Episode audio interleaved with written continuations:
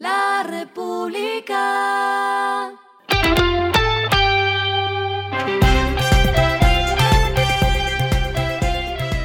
Al final de la jornada, esto es lo que debes saber sobre el comportamiento de los negocios, las finanzas y la economía.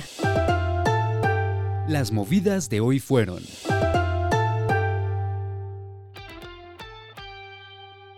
La fintech colombiana Drugo anunció que ingresará este año a Perú, México y Estados Unidos y con ello espera alcanzar 600 millones de cuentas disponibles en su red, permitiendo que sus clientes empresariales realicen pagos y recaudos cuenta a cuenta en múltiples países.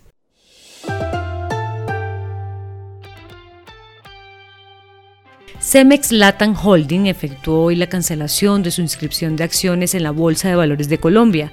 Esto se da después de conocerse el resultado de la OPA de desliste, donde Cemex España adquirió 88,4% de las acciones, esto es 23,23 millones de acciones.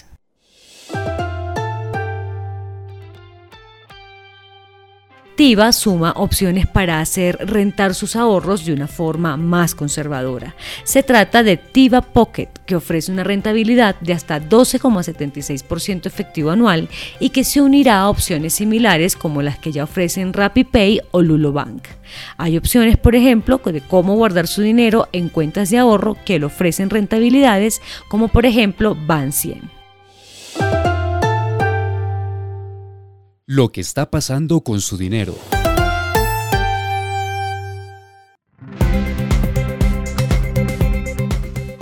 El dólar ha perdido 203 pesos durante abril en menos de 15 días, estando abajo de los 4.500 pesos. El peso colombiano se ha visto favorecido por la debilidad del dólar a nivel global que se intensificó esta semana después de que el dato de inflación de marzo de Estados Unidos saliera por debajo de lo que esperaban los analistas. Esto le permite a la divisa colombiana ser la mejor moneda emergente y la de América Latina en el mes.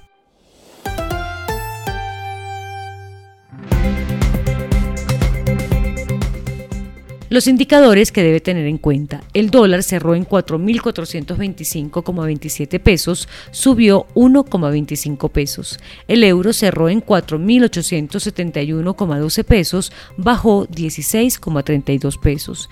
El petróleo se cotizó en 82,67 dólares el barril. La carga de café se vende a 1.972.000 pesos y en la bolsa se cotiza a 2,40 dólares.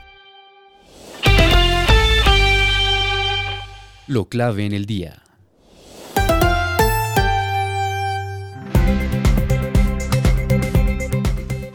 Hoy fueron dos cosas. La primera es que la Casa de Nariño confirmó que el presidente Gustavo Petro recibió una invitación por parte de su homólogo estadounidense Joe Biden para una reunión oficial en la oficina oval de la Casa Blanca en Washington este jueves 20 de abril.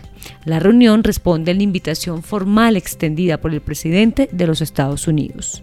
Y la segunda fue la solicitud de la Presidencia de la República de la renuncia protocolaria de los viceministros de los partidos conservador, liberal y de la U en medio de la polémica por los reparos a la reforma a la salud. Se trata entonces de Felipe Arboin, y Aníbal José Pérez del Partido Liberal, que están en el Ministerio de Vivienda, Carlos Eduardo Enríquez y María Constanza García del Partido Conservador, que están en el Ministerio de Transporte, y de Sergio Octavio Valdés y Noora Mercado del Partido de la U, que están en el Ministerio de las TIC. A esta hora en el mundo.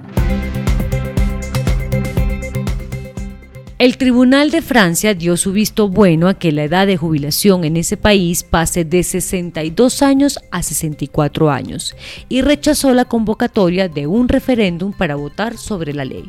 La decisión del Consejo Constitucional llegó tras una tensa jornada de espera con aproximadamente 230 marchas de protesta convocadas por los sindicatos en todo el país. Y el respiro económico tiene que ver con este dato. La República. La diseñadora de modas barranquillera Silvia Cherasi abrió este sábado una nueva tienda en Capri, Italia. Así lo compartió en su cuenta de Twitter agregando este comentario. estoy feliz de anunciar la apertura de mi nueva boutique en un lugar maravilloso, Capri, mi primera en Italia y mi segunda en Europa.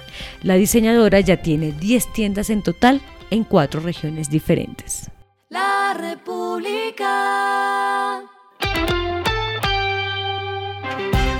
Y finalizamos con el editorial de mañana. Probabilidad del niño cambia reglas de juego. Poco a poco el clima empieza a cambiar, las lluvias amainan y en algunas regiones el miedo por las sequías está en la agenda de los productores del agro. El gobierno debe actuar. Esto fue Regresando a casa con Vanessa Pérez.